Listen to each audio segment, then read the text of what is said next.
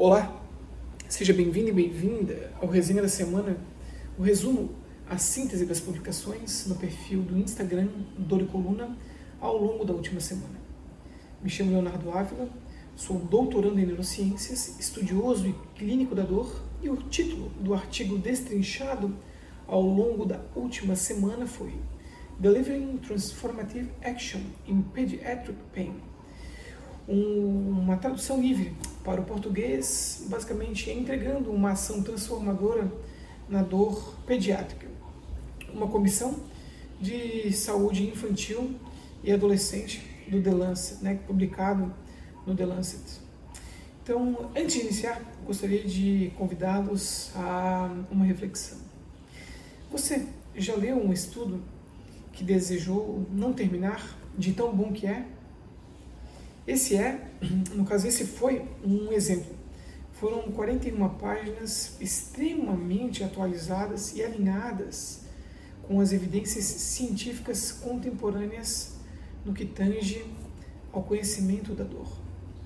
Então, nesta comissão, os autores eles consideraram quatro metas transformadoras que acreditam poder melhorar a vida de bebês, crianças e adolescentes no tocante à dor. E essas metas são tornar a dor importante, tornar a dor compreendida, tornar a dor visível e tornar a dor melhor. E para cada uma dessas quatro metas, prioridades para pesquisa e prática clínica foram propostas. Em relação a tornar a dor importante, as principais metas são melhorar a equidade ou seja, o tratamento da dor não deve ser determinado por determinantes não pessoais de saúde. Por exemplo, o estado socioeconômico, a idade, sexo, deficiência, etnia, dentre outros. Estudar os fatores que contribuem para a desigualdade no tratamento da dor, as consequências da desigualdade no tratamento da dor e estratégias para mitigar a desigualdade. Também desenvolver estratégias eficazes para tornar as pesquisas mais recentes sobre controle da dor acessíveis e compreensíveis para os pacientes. Por exemplo, crianças mais velhas e adolescentes e seus cuidadores. Certificar-se de que todos, note, todos os clínicos envolvidos no cuidado de uma criança ou adolescente são competentes para fornecer o cuidado da dor dentro de seu escopo prático mitigar o estigma, ou seja, considerar os rótulos dados à dor que não podem ser diagnosticados com uma condição conhecida e determinar as melhores estratégias de comunicação ao falar com crianças e famílias com dor.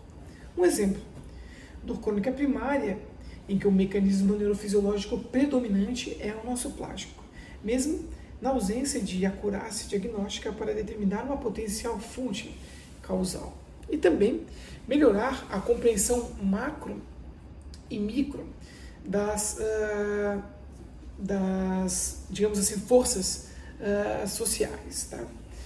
Em relação à questão 2, né, a dor ser entendida, as principais metas são promover uma maior compreensão da natureza subjetiva da dor e as múltiplas e variadas entradas em diferentes estágios do desenvolvimento que influenciam a nossa e resposta à dor, aqui os autores trazem com maestria a influência de diversos fatores no desenvolvimento do sistema nervoso central. Abandonar, aqui saliento, abandonar conceitos que neguem a integração explícita de elementos biológicos, psicológicos e sociais que abrangem todas, ressalto, todas as formas de dor. A pesquisa e a compreensão clínica da dor devem incluir todo o modelo biopsicossocial, eliminando su é, sugestões de dualismo entre o subjetivo e o objetivo, mente e corpo, e fisiologia e psicologia, ou seja, o raciocínio obsoleto escorado numa proposta de Descartes, basicamente 400 anos atrás. Melhorar a compreensão da experiência inicial de dor no desenvolvimento e comportamento posteriores a essa experiência inicial, também melhorar a compreensão dos fatores que contribuem e dos mecanismos que desempenham um papel na variabilidade individual da percepção da dor função somatosensorial, desenvolvimento e persistência dos processos de sensibilização e transição para a dor crônica e respostas aos tratamentos.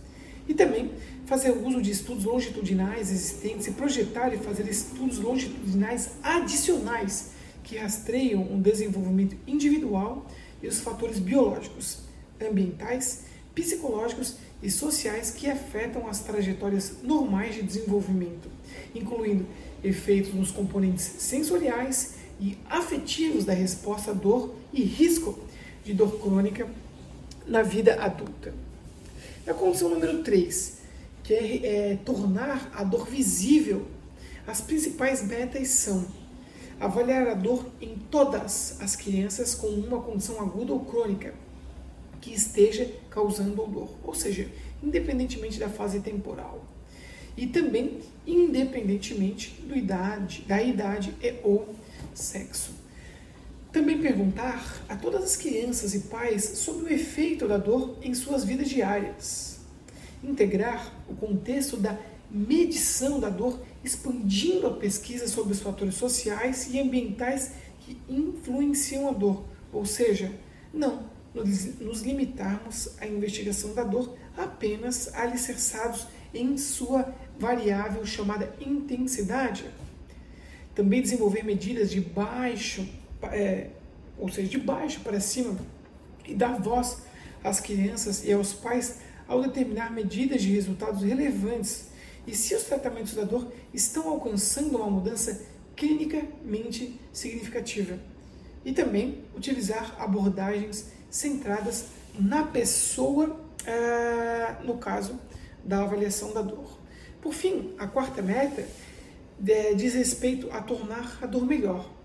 E as principais submetas dessa quarta categoria são estabelecer uma base de evidências sistemáticas para intervenção farmacológica em crianças com dor crônica, desenvolver maneiras de melhorar os tratamentos existentes, por exemplo, por meio da compreensão das propriedades farmacocinéticas e farmacodinâmicas de analgésicos, estabelecer evidências sobre como e quando tratar crianças com dor aguda para prevenir a transição para tratar dor crônica e desenvolver intervenções que sejam eficazes no fornecimento de habilidades de enfrentamento para prevenir o início da dor de longo prazo, interromper ensaios clínicos ou estudos as suas mais variadas facetas em áreas em que há evidência suficiente e onde outras evidências não darão a qualidade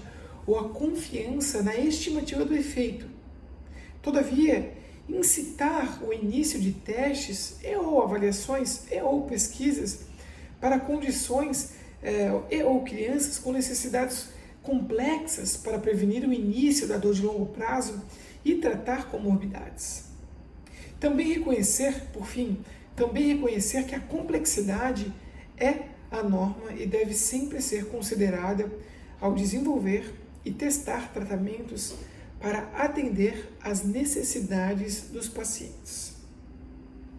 Essa é uma síntese muito simplória dessa comissão que desenvolveu um estudo com maestria, como dito na abertura deste resenha da semana.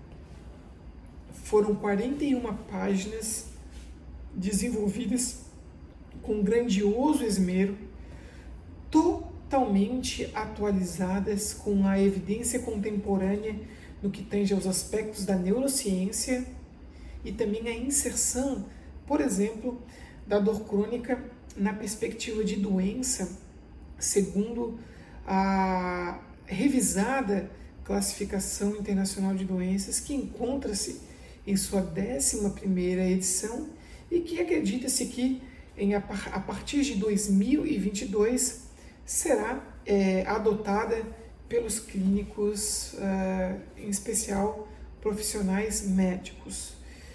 É, reforço a necessidade de leitura deste material, independentemente de você ser clínico, é, de você não ser clínico e ou um estudioso da dor na pediatria, haja vista que toda a fundamentação, por exemplo, neurocientífica, citada e descrita ao longo do paper, compreende para seres humanos.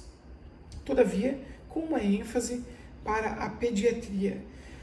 Também gostaria de salientar que ao longo destas 41 páginas, imagens ilustrativas de altíssima qualidade e altamente explicativas foram ofertadas. Por exemplo, como uh, investigar, ou melhor, como observar e posteriormente investigar a dor em bebês, em que a sua capacidade de verbalização encontra-se dificultosa, haja vista a sua fase de desenvolvimento. Então, os autores trazem o que observar, como observar e, por exemplo, a influência na nocepção nessa experiência. Também gostaria de citar outras duas figuras, em que uma figura de um paper mais antigo que utilizo, publicado uh, na Nature, os autores trazem basicamente uma estratificação com base em zonas que transcendem o, a teoria dos portões da dor proposta em 1965 do Melza Wall, em que a medula espinal, em especial a lâmina 2, a substância gelatinosa, é, devido à presença de interneurônios excitatórios e inibitórios como um portão da dor. Com maestria, os autores nesse estudo trazem uma óptica com base no raciocínio que Tweed propôs no Viewpoint em 2016, uma estratificação em quatro zonas didáticas, ou seja, quatro portões, vamos chamar da dor, mesmo tendo ciência que dor e nocepção não são sinônimos, em que as zonas didáticas são periferia, medula espinal, mesencéfalo e regiões corticais e subcorticais, excluindo o mesencéfalo. E uma terceira imagem que também gostaria de citar, lá já vista sua qualidade, é uh, fatores, vamos, é, indutores, essa foi o emprego dos autores, tá? fatores indutores de experiência de dor e fatores de resiliência, ou seja, de adaptação. No entanto, a adaptação, nesse caso, ela diz respeito a um processo mal adaptativo, que o sistema nervoso central, nesse caso, na tentativa e periférico, perdão, central e periférico, na tentativa de reduzir a experiência de dor com suas adaptações, acaba corroborando para potencializar a experiência de dor de forma é, temporal e espacial, ou seja, na duração e intensidade dessa experiência. Então aqui fica o convite para leitura desse estudo. Agradeço a sua atenção e caso você julgue este conteúdo e os conteúdos anteriores do Resenha da Semana relevante, peço que compartilhe com seus pares quanto mais colegas de classe, independentemente da sua graduação base e ou especialização, é importante tocarmos, os tocarmos para que essa informação seja repassada.